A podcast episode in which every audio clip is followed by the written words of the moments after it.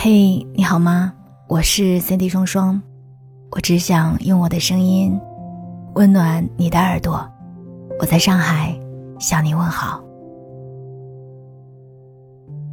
你是否有过这样的经历？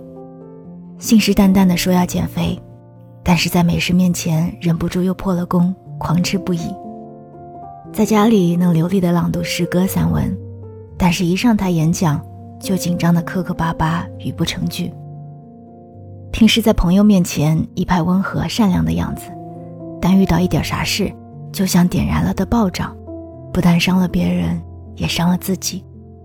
这种现象，经济学家兼卡内基梅隆大学的教授乔治·洛温斯坦称之为“情绪温差表现”。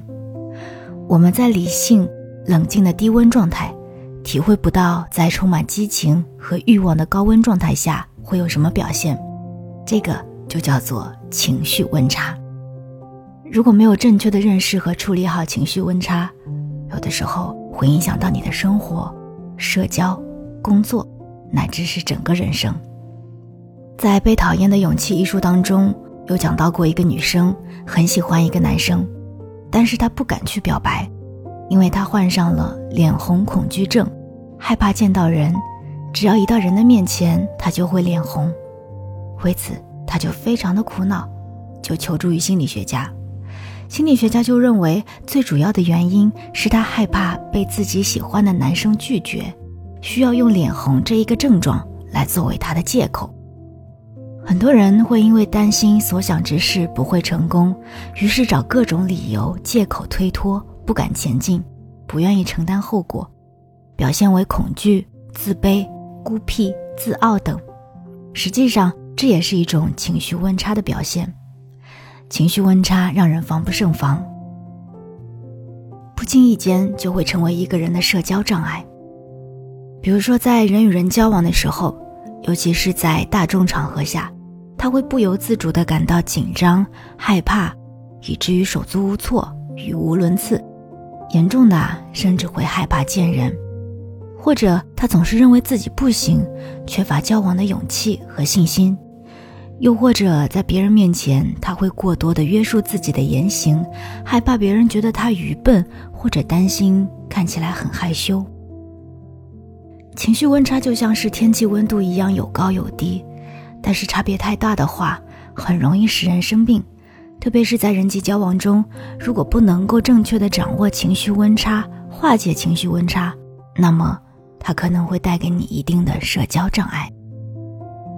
我的一位朋友小珍，她做事情呀非常干练果敢，对待朋友也是亲切，特别有情谊。在我们看来，他是一个非常有主见、有个性的人，我们都非常欣赏他。但是在他的历任上司眼里，他可不那么讨喜，以至于他仕途坎坷。一贬再贬，原本是中层干部的他，最后变成了单位里可有可无的小透明。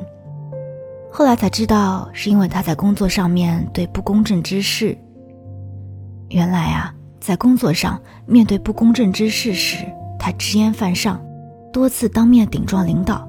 他认为不合理、不该他做的事情，坚决不执行，而且态度非常坚决。这样的结果啊，就是彻底恼怒的领导。这样的结果啊，就是领导彻底恼了，把他一再调离原来的岗位。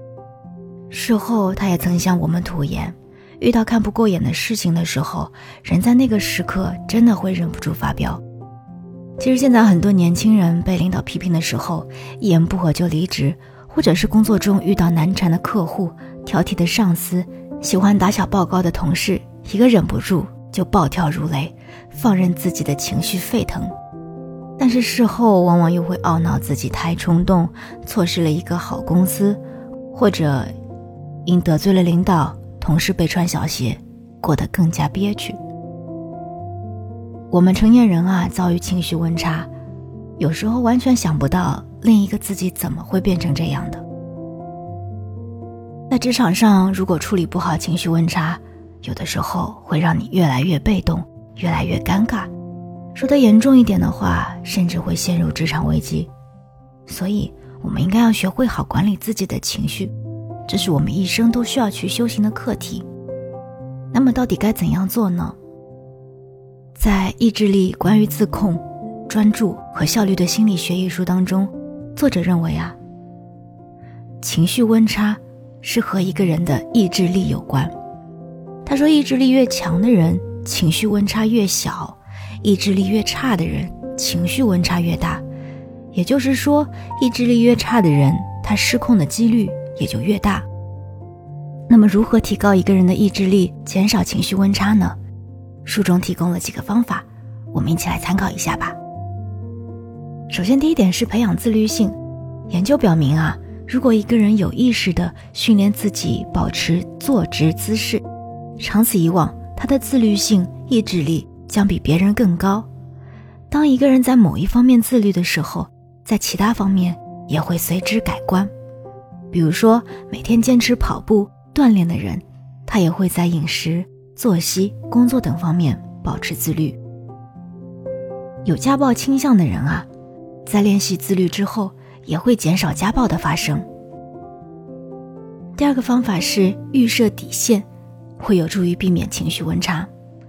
书中有一个案例啊，他说，研究者邀请吸烟者打赌，在看电视期期间啊，在看电视期间嘴里叼一根香烟，但是始终不抽。